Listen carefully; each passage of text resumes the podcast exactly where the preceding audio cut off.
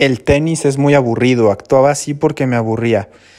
Hoy toca hablar acerca de uno de los tenistas más problemáticos que ha habido en el Tour, que es John McEnroe.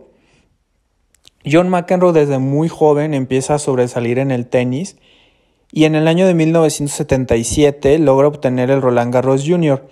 Este año va a ser importante para McEnroe ya que se supone que McEnroe jugaría el Wimbledon Jr. Sin embargo, con tan solo 18 años, él decide jugar la clasificación del main draw del torneo profesional, logra avanzar y llegaría a las semifinales del torneo, convirtiéndose así en el jugador más joven en llegar a una semifinal de Wimbledon, la cual la perdería con Jimmy Connors.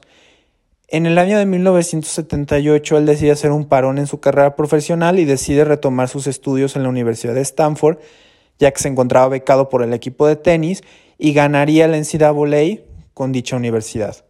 Con tan solo 19 años, John McEnroe es incluido por el equipo de Copa Davis de los Estados Unidos y, conquistaría la primera Copa Davis con Estados Unidos desde el año de 1972. En el año de 1979, John McEnroe va a obtener su primera corona del US Open y para el año de 1980 llegaría como un favorito para obtener la corona de Wimbledon. Sin embargo, se enfrentaría con el legendario sueco Bjorn Born en uno de los partidos más históricos en el tenis y perdería esta final en cinco sets. Sin embargo, se jugaría el tiebreak más largos en finales con 34 puntos, el cual se llevaría a McEnroe en el cuarto set. Ese mismo año, McEnroe llegaría a la final del US Open y se volvería a enfrentar a Borg. Durante este torneo, McEnroe logra derrotar a Borg en la final y obtendría su segunda corona en el US Open. Y se coronaría como campeón en Flushing Meadows. En el año de 1981 llegaría a Wimbledon como amplio favorito.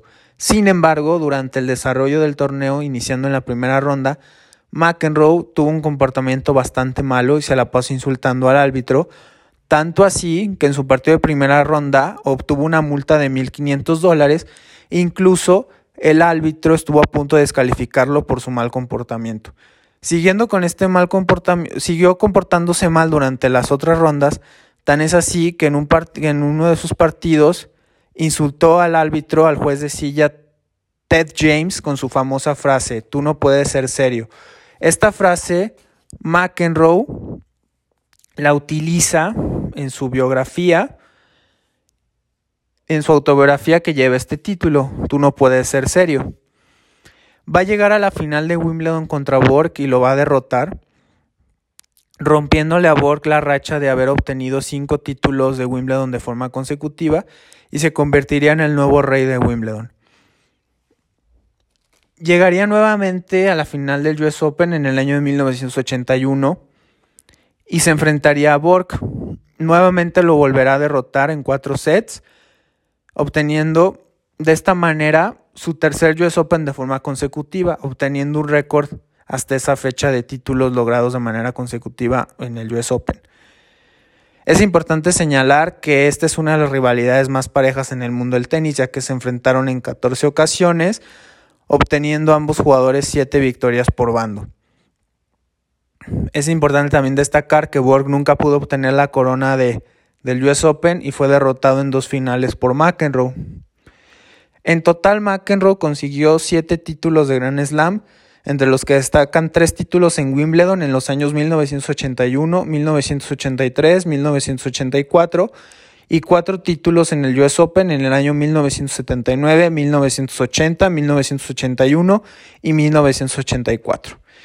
Llegaría el año de 1984, de 1984 y sería el mejor año tenístico de John McEnroe, ya que McEnroe va a obtener un récord histórico de 82 victorias y tan solo 3 derrotas. McEnroe tendría su mejor temporada tenística y además esta es una de las mejores, es la mejor temporada y el mejor récord que ha tenido un tenista en singles durante toda la era abierta. McEnroe ganó durante esta temporada 42 partidos de manera consecutiva, pero este récord se va a ver mermado en la final del Roland Garros, ya que McEnroe la lideraba por dos sets a cero y Van Lende logra remontar este, este partido y lo gana en cinco sets. Es importante también mencionar que McEnroe nunca pudo obtener a nivel profesional la corona del Roland Garros.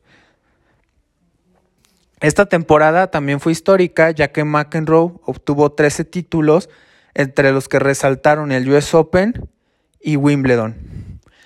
Además de esto, no podemos hacer un podcast sin también hablar que McEnroe en, dobles fue un jugador sumamente destacado, ya que McEnroe, además de, ser número uno en singles, fue número uno en dobles. Tuvo un récord de tener 270 semanas como número uno, junto a Peter Fleming, siendo su gran compañero de dobles, con el cual obtuvo 57 títulos, incluyendo 4 Wimbledons, 3 US Opens, y son considerados la mejor pareja de la historia. Además de esto, McEnroe conseguiría dos títulos más en dobles. En 1989 ganaría el US Open junto a Watford y en 1992 ganaría junto a Michael Stitch la final de Wimbledon, siendo su última corona de Grand Slam. Además de esto, McEnroe fue un jugador muy destacado por el equipo de los Estados Unidos en la Copa Davis y obtuvo cinco títulos con el equipo norteamericano en los años de 1978, 1979, 1981, 82 y 92.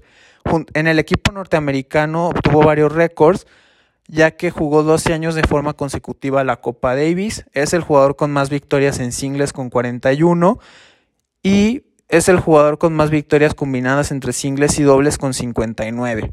Es, McEnroe es considerado uno de los mejores jugadores a nivel de equipos, ya que como vimos obtuvo un título universitario con Stanford y además obtuvo diversas, diversas Copa Davis con el equipo norteamericano.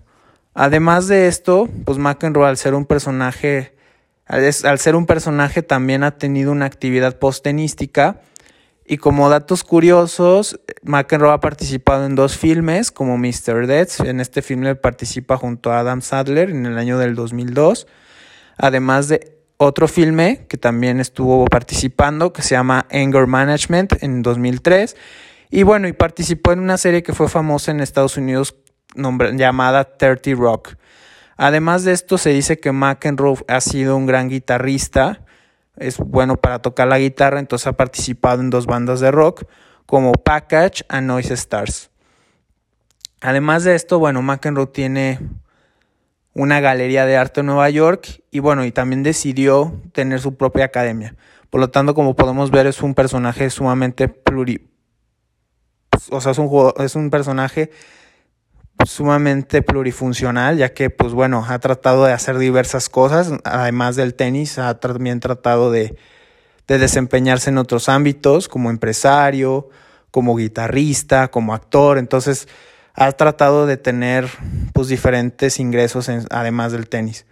Y bueno, esto sería lo que les me gustaría compartirles de John McEnroe. Si les gustó, compártanlo con sus seres queridos. Espero que sea de su agrado este podcast y les mando un abrazo.